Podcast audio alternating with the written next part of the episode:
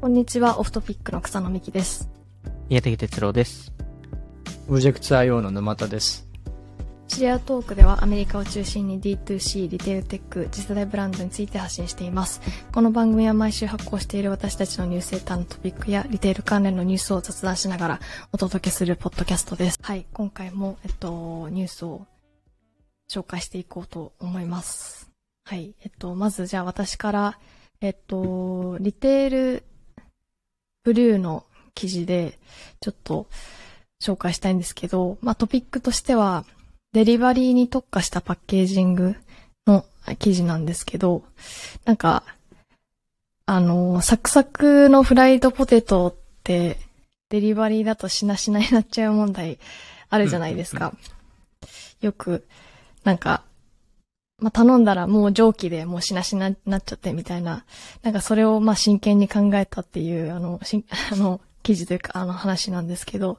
まあ、その、とは言いつつ、その記事で紹介しているデータによると、あの、2022年のアメリカのレストランによるデリバリーの14.8%は、そのフライドポテトを提供しているっていう情報だったり、まあ増加傾向ですよっていう話もあったり、まああとドアダッシュの去年のレポートでも最も注文されたメニューの一つっていうのがフライドポテトだったらしいんですけど、まあ、その、しなしなになっちゃう問題は結構、あの、めちゃくちゃ課題が大きいからちょっと置いといて、すごくみんな体験してる原因なのかなと思ってちょっと今回紹介してみたっていうところで、で、まあ記事で紹介されてる、あの、改善案としては、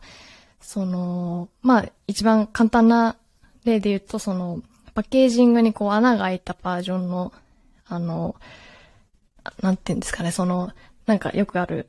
ビッグマックとかのタイプのこう、箱っぽいパッケージングにちょっと穴が、上に穴、上と側面に穴が開いてるみたいなパッケージングを、その、パッケージの会社が開発してそれ使ってみたりとか、あと、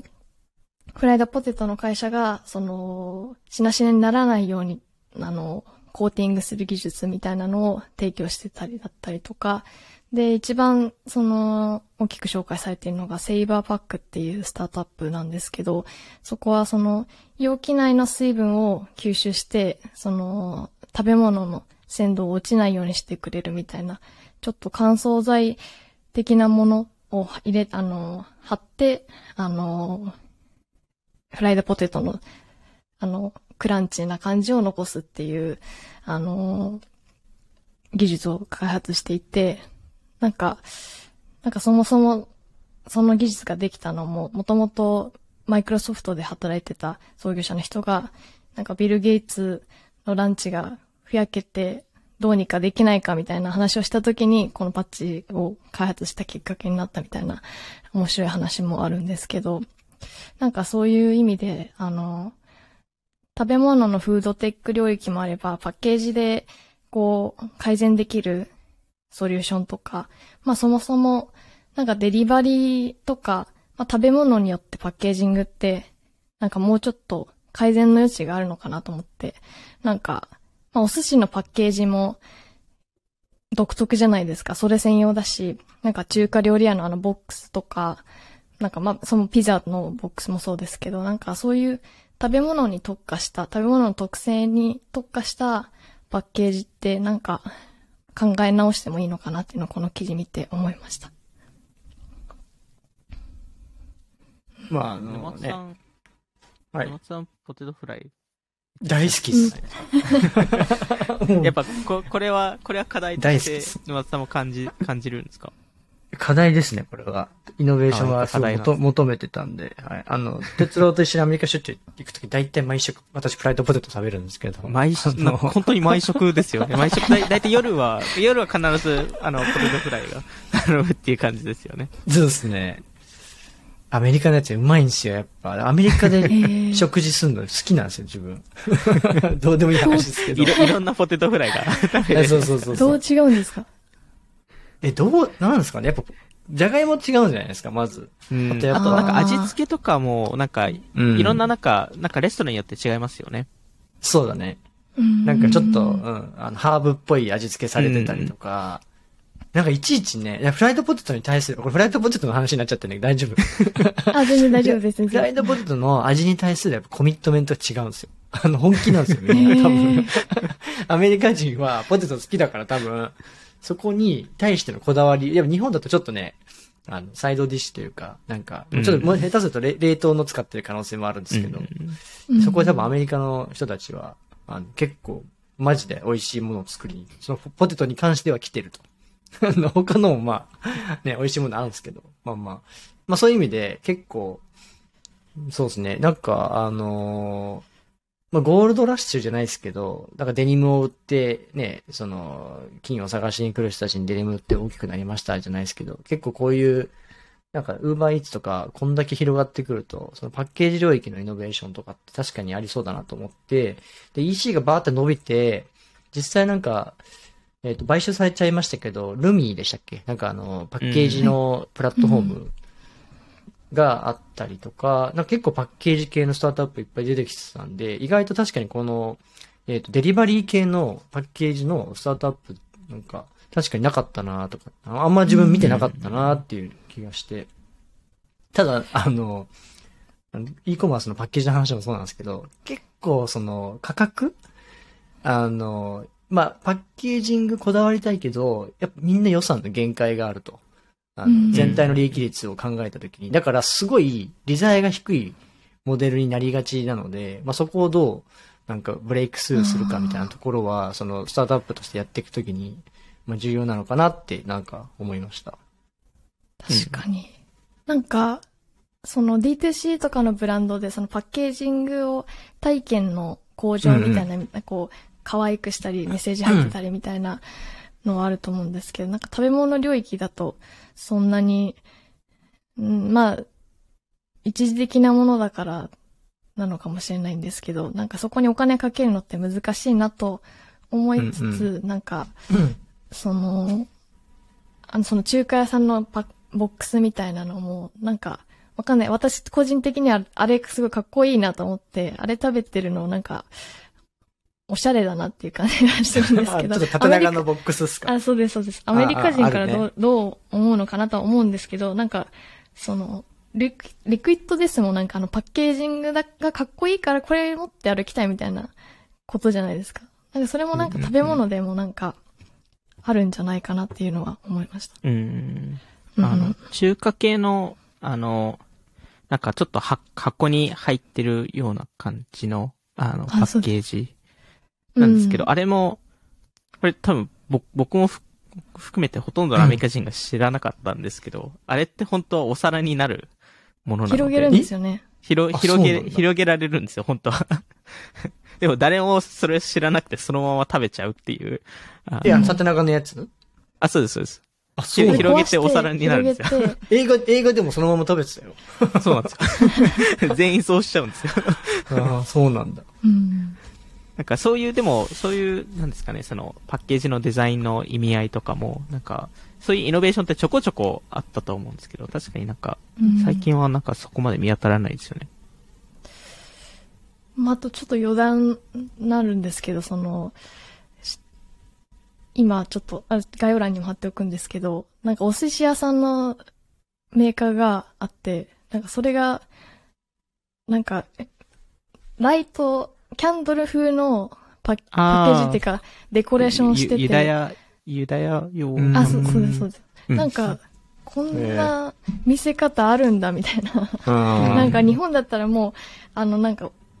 なんていうんですかね。その花柄とかのお寿司用のパッケージに入ってるイメージしかなかったんですけど、なんかこうやってお寿司を使って何かうんを表現するっていう、なんかバースデーとかなんか記念日系お寿司プレートみたいな、キャンドル刺さってるわけじゃない。刺さってるわけではない。んですけど、そのスキャンドルそのものをお寿司で表現するみたいな。あ、なな、るほどね。あなんか、のなるほど。すごい、なんていううん。か、自分、個人的には、なんか、カルチャーうんのうん。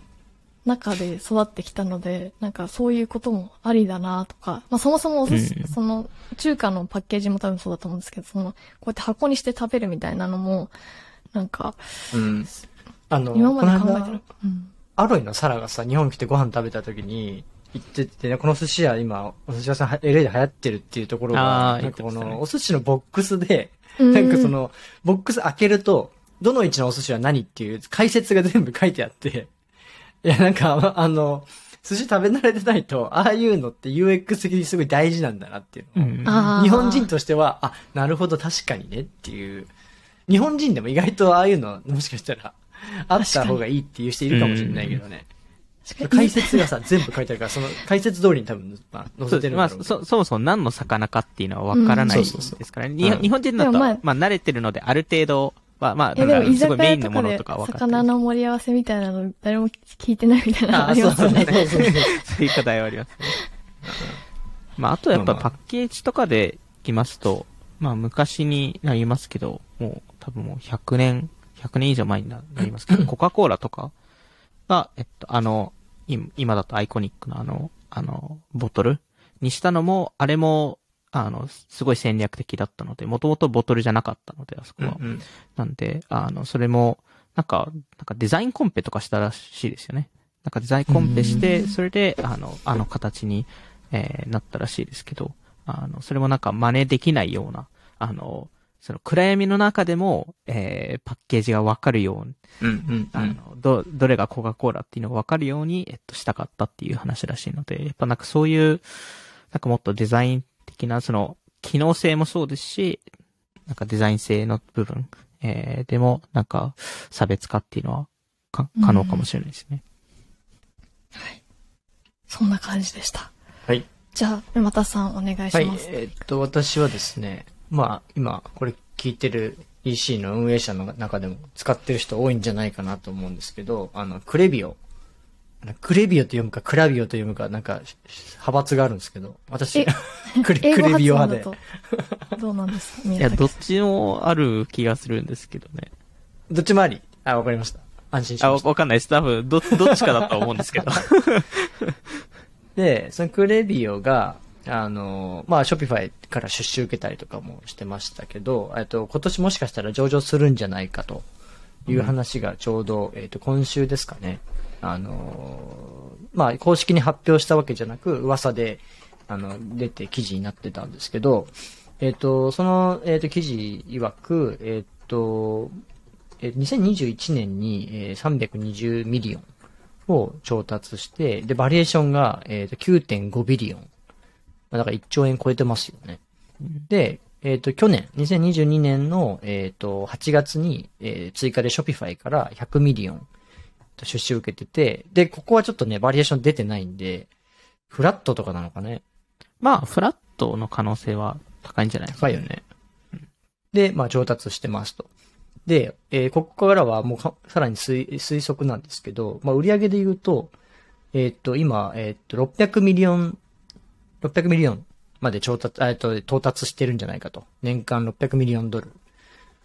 なんで、えーっと、だいたいまあ、7、800億円とかですかね。はい。で、えーっと、まあ、しかも黒字化しているという噂ですと。で、あの、まあなんか、クレビオ自体は結構有名な会社だと思うんですけど、なんかそのクレビオの、なんか、まあ成り立ちとかを軽くなんか振り返りつつ、まあこの先どう伸ばしていくのかみたいなところとかちょっとディスカッションできればいいかなと思ってピックアップしました。でそう、まあ、えーとこれだけ大きはいな、これだけ大きな会社になったんですけど、ちょっと、あの、あれですよね。まあ、そもそも場所もそうですし、その、スタートも、なんか今今の形とはちょっと違う形からスタートしているので、うんうんなんかそういう意味でも、なんか面白い会社ですよね。ユニークだよね、本当に。うん。まずシリコンバレーじゃなく、ボストンの会社っていうところで。で、今ね、鉄道が言ってくれた通り、もともとメール配信のシステムじゃありませんでしたと。2012年の創業なんですけど、初期は e コマースの分析ツール兼データベースだったんですね。で、えっ、と、まあ、アクセラレーターとかにも散々断られて、だから自己資金でずっと運営して、で、その e コマースの分析ツール兼データベースの状態でも、二人のファウンダーを、が食べていくには全然十分な売り上げがあったと。うんで、で、ある時、毎月100ドルぐらい払ってくれてる顧客と話す機会があって、で、彼らといろいろ話していたら、なんかメールもなんかメールをこうこうこう送ってて連携しててちょっとめんどくさいんだよね、みたいな話があって、あ、じゃあ、あの、クレビオで分析だけじゃなくてメールも送れたら、追加でいくら払って、払いますか？って聞いたら、まあ、200ドルは全然払うよと。100ドルに加えて。そうすると、彼らが、いや、メール機能つけるだけで売り上げ3倍になるじゃんっていうふうに、まあ、単純に思って、そこに、あの、メール機能をつけようと、まあ、いろいろそこから開発始めて、で、その、メール機能で、初めて10万通ぐらいのメールを送るときに、なんか3時間もかかっちゃったりして、意外とメール機能、め意外とっていうかメール機能って、あの、シンプルなように見えてすごいメール配信って難しいから、なかなか開発手間取ったけど、まあ、なんとか実装できましたと。で、2015年には100万ドルの売り上げになったと。2015年の頭ぐらいには、まあ、そのね、前前年の売り上げ100万ドルだって、で、従業員も数人ほどですと。で、年末までに2倍にしようって画策してたら、まあ、結果4倍になって、さらにあの、黒字化しましたと。うんで、そこはだから、まあ、E メールって、なんか、もう、廃れた廃れたみたいなの、その時もずっと言われてたけど、まあ、結果、自社のマーケティングチャンネルとして、まあすごい有効で、まあ、どの会社も一定の投資を、あの、してましたと。で、第一世代の、なんかメール配信のツールって、あの、ただのテキストメールの配信をしてましたと。で、第二世代は、えっと、メールチンプのような、そのデザイン性とか、もう、その、HTML を使って、よりそのリッチなメールを作る、作れるような、そういう配信ツールが流行ったと。で、えっと、2004年に、えっと、Gmail の、あ、Gmail 自体が2004年にローンチされたらしいんですね。俺も今初めて知ったんですけど。で、その Gmail が、まあ、一つゲームチェンジャー、チェンジャーで、そのメールのそのスパムフィルターをうん Gmail が結構高高度なものを実装し始めて、いわゆるその、第三世代としては、あの、単純に、えっ、と、そういうデザイン性とかだけじゃなくて、多分その到達率、あの、メールの到達率と、あとは分析機能とか、パフォーマンスマーケティングに、そのフォーカスする必要が、まあ、いろいろ出てきて、で、その第三世代は、さらにあの、自動化テクノロジーを、まあ、みんな実装し始めたと。っていうのが、まあ、あの一つ、メール配信、いわゆる ESP って言われるんですけど、領域の大きな、なんか波があって、で、クレビオは、あの、この、第三世代のこの波にうまく乗ることができました。で、自分びっくりしたのが、あの、ブロントっていう結構ね、アメリカだと有名だった配信システムがあったんですけど、それもシャットダウンしてるんですよね、最近。うん。で、多分ブロントとかも、もうこのやっぱクレビオの、あの、機能に、まあちょっと、あの、負けて、その、シャットダウンしたんじゃないかって言われてるんですけど、で、クレビオが便利なのは、あの、この第三世代の話でまさに出てた、あの、この、C、カスタマーデータプラットフォーム、CDP って言われるような、顧客のデータが全部そこに入ってて、で、そのなんか、いつメール開きましたとか、どのページ見ましたとか、あとは、あの、まあ、どれぐらい買ってる人とかっていうセグメントが簡単にできたりとか、まあ、あとなんか、 Klaviyo って、 Klaviyo は単体だけじゃなくて、他のツールと連携して、例えば Typeform でこういうフォームを答えた人とか、なんかそういうセグメンテーションがすごい、あの、簡単にできて、で、そ、それをベースにキャンペーン、メール配信ができる、そのキャンペーンの機能が使われてるんですけど、で、プラス、えっ、と、この、一斉配信のキャンペーンとは別に、あの、自動化このフロー、 Klaviyo フローって言われてるんですけど、あの、こういう人に、このタイミングでこのメールを送りますっていうのを、あの、なんかまあ、ポチポチポチポチ、あの、うんノンコードで、あの、ロジック作ると、まあ、そういう配信、自動化の配信、メールオートメーションができますよね、みたいな。なんか、あの、この二つの機能が、CDP をベースとした二つの機能が、まあ、一番使われて、あの、顧客にとってはもうすごい、あの、欠かせないものになってるっていうのが今のクレビオの、まあ、強みですと。あれですよね、えっと、まあ、た、例えばですけど、その、えっと、えっと、誰かが、えっと、ユーザーがサイトに来ました。えーうんえーまあ、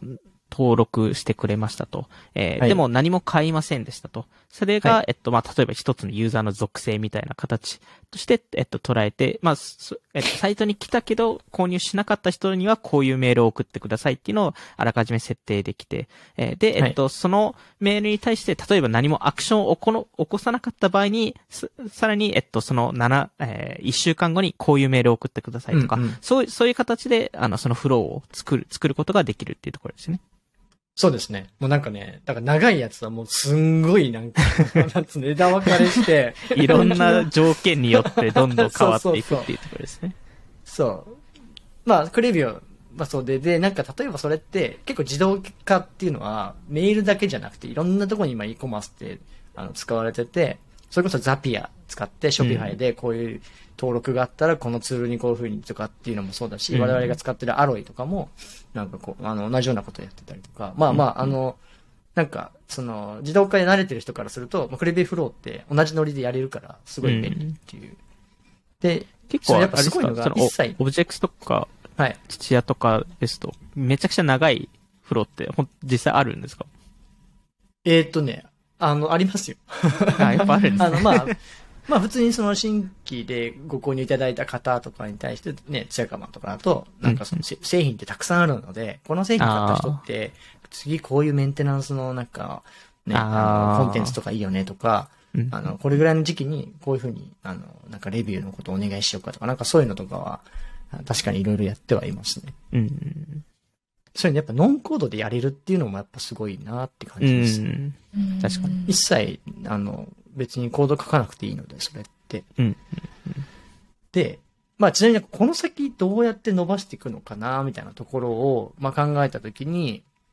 なんかその、まあ彼らは今、その、データベースがコアにあるのが強みだと思うんですよね。うんその顧客の自身のいろんな習慣というか行動自体のデータベースというか、なんかそれを、今は、まあメールがメインです。で、機能としては SMS に連携、その、クレビオの CDP をベースとして SMS 配信するっていうのは、クレビオ自身でもできるし、あの、ポストスクリプトにも出資してるんで、彼ら。Postscript でもやれると。あとは Tapcart っていうあの、Shopify のストアをネイティブアプリにするソリューションがあって、その中のあの通知を送るっていう機能があるんですけど、そのロジックは基本 Klaviyo で、その、なんていうか決められるんですよね。 Klaviyo のその CDP をベースとして、えっと、うんさっきのツリーを作って Tapcart、じゃあこういう人にはこのタイミングで Tapcart でこういう通知を出すみたいな。なんで、なんか一つその、まあメールっていうチャンネル以外の、あの、自社のチャンネルみたいな、自社の、まああの、あの顧客との接点の中で、なんかいろんなそのデータベースを、テレビオの CDP をベースとして、なんかマーケティング活動を行っていくっていうのが、まあ、なんとなく次の、あれなのかな、大きなあの、取りに行く、その、市場なのかなって思ってるんですけど。まあでも、SMS は確かに、あの、すごい攻めてますよね。逆にその、ポストスクリプトに投資しているんですけど、結構、なんかバチバチにやってる のかなって思う 思ってしまう瞬間もあったり。不思議だよ。ね。うん。あ、だそうですよね。うん。なんか、買収すんのかなとかちょっと思ったりとかね。でもなんかこれだけ自社で作って いたら、なんか、もう、切り捨てるんじゃないかなって一瞬思っちゃいましたけど。まあちょっとどうなるかは正直わからないですけど、まあここがちょっとアメリカと日本でちょっと違いますよね、その SMS の、えっと、そうですね。利用っていうのは。うん。日本の方がいろいろその障壁、クリアしなきゃいけない障壁があって、ルールが違って、やっぱりコストも高くなりがちなので、うん。あの、実際クレビオでもポストスクリプトでも日本で SMS 配信ってできないので、うん。あの、まあ、そういう課題はちょっとあるんですけど、まあ、あとは、やっぱりその、まあ、今、あの、ハイプされてる AI をどう活用するかっていう話だと思うので、まあ、それこそ、その各顧客、えーデータを持っているのと、あと、過去過去の、えっと、送ったメッセのデータが全部持ってるわけじゃないですか。そこのクリエイティブなり、あの、あの、メールなり。なので、うんこういうおかお客さんにはこういうメッセージの仕方の方がいい、いいですよねっていうのを全部自動生成できてし、うんしまったり、場合によってはフロー自体を、えー、あの、えー任せるっていう AI に、うんえーっていうパターンも、なんかあり得るのかもしれないですよね。いや、本当フローが、あの、クレビフローのこのツリーを、なんか AI がバッて勝手に作ってくれるとかは、あり得るなと思ったんだけど、なんかどのブランドもな個人、個人レベルで作、作ったら、そうねやばいじゃないですか。やばいですね。でどのブランドもそれでやるだろうなと思って。まあそうですよね 逆に、逆にみんな似てくるみたいな。確かに。とか、なんか、例えば、あの、 Tolstoy みたいな、なんか自社のストアで、なんかそういう、あ、 Tolstoy ってあれか、別にゲ、ポッドキャストで話したことないか。うん、してないですね。あの、 Tolstoy っていう、あの、オブジェクトでも使ってるんですけど、あの、縦長動画を、あの、ウェブ、自社のウェブサイト上に表示して、そこでインタラクティブなコミュニケーションを行って、例えば、あの、 founder がブランドの紹介をする。で、もっと何知りたいですかってところを選べたりとか、もしくもしくは商品詳細ページで、うんあの、ユースケースがその動画の中で見られて、あの、コンバージョンをより引き上げていく、コンバージョンレートを上げていくみたいな、そういう使い方ができる、あの、ツールがあるんですけど、まあ、ああいうのも、どういう顧客に何を出すかっていうのを、もしかしたらクレビオの CDP をベースにすると、うん。うん。なんかより、まあ動画をどのパターン作るかっていうのはもちろんあるんですけど、なんかより、なんていうか、意味のあるというか、精度の高いコミュニケーションがやれるのかなとか、なんかそのデータを押さえてると、なんかそういうことがいろいろ広げやすいっていうのはやっぱ強いなっていうのはうん。思いました。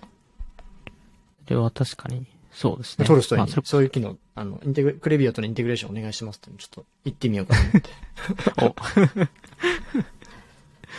そうですね。まあ、あとはまあ、ちょっと今回、その上場っていうところだと思うんですけど、あの、はいまあ、果たして今年年内に上場するのか、まだわからないんですけど、まあなんか噂だと早、早ければ9月、えーっていうところだと思うんですけど、まあ、今の ARR、まあ去去年末の ARR が575 million、えーだったらしいので、えー今だと16、7倍くらいの、えあの、うんうあの、 valuation、えーラストラウンドでね。ラストラウンドからすると、マルチプルになっているのを見ると、やっぱりそこでも高め、えーになってしまうっていうのが現状であって、今のトップ10社の SaaS 企業、えー上場してる SaaS 企業を見ると、だいたい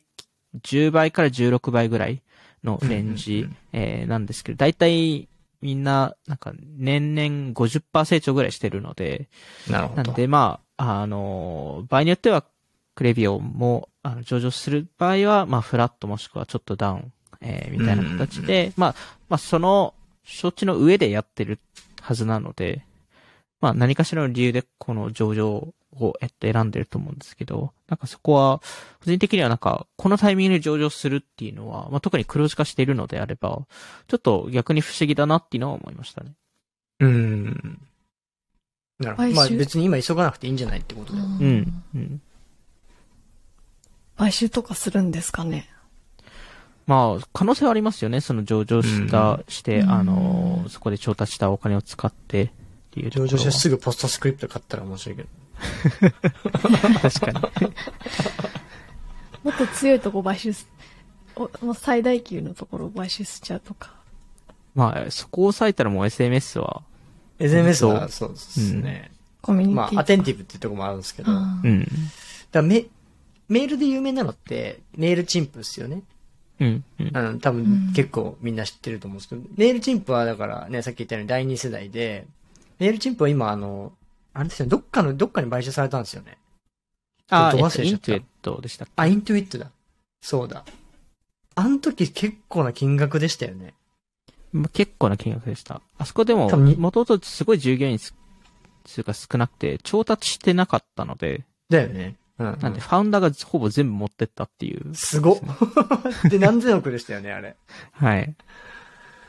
なるほど。まあ、あれはだから2021年前半とかの多分まだ株価すごい高い時期だったんで、うんうんすごい、今から思えばめちゃくちゃいい時期にまあ、。タイミングはめちゃくちゃ良かったですね。うそうですね。んなんで、まあメール配信に関してはね、あの、そのメールチンプとクレビを買ってね、e コマースの人たちはそういうふうに考えるんですけど、うん。e コマースじゃじゃなくて、あれですかね、クレビオって今クリプト業界でも結構使われてるんですかね。あどうなんですかねなんか、ちょこちょこそういう話は聞くんですよね。ええ。まあでも、まあでもコンセプトは同じですからね、その、そうですね。メールオートメーションっていうことを考えると、そうそう別に、あの、EC じゃなくても、どこでも使えますから。ね。で、なんか、いや、カスタムプロパティに、なんか、あの、ウォレットアドレスとか入れてんのかなって勝手に予測してたんだけど顧客の。まあまあ。音声とか領域ないですか？音声自動配信、あの返答みたいな、そういうかお問い合わせ系買収候補として。ああ。SMS の次に、音声でなんか、その顧客に対して返答してくれるみたいな。ちょっと違いますね。あ、でもカスタマーサポート系とかはあり得るかもしれないですね。あー。うん。いや、例えば、ゴージャスとか。あもうゴージャスとクリベってもともとめっちゃ連携してますけど。うん。うん。なるほど。うん。ちょっと気になりますね。うん。じゃあ、そんな感じで今回も聞いていただきありがとうございました。はいニュースレターでも毎週発行しているので、ぜひ概要欄からチェックしてみてください。それではまた次回お会いしましょう。さようなら。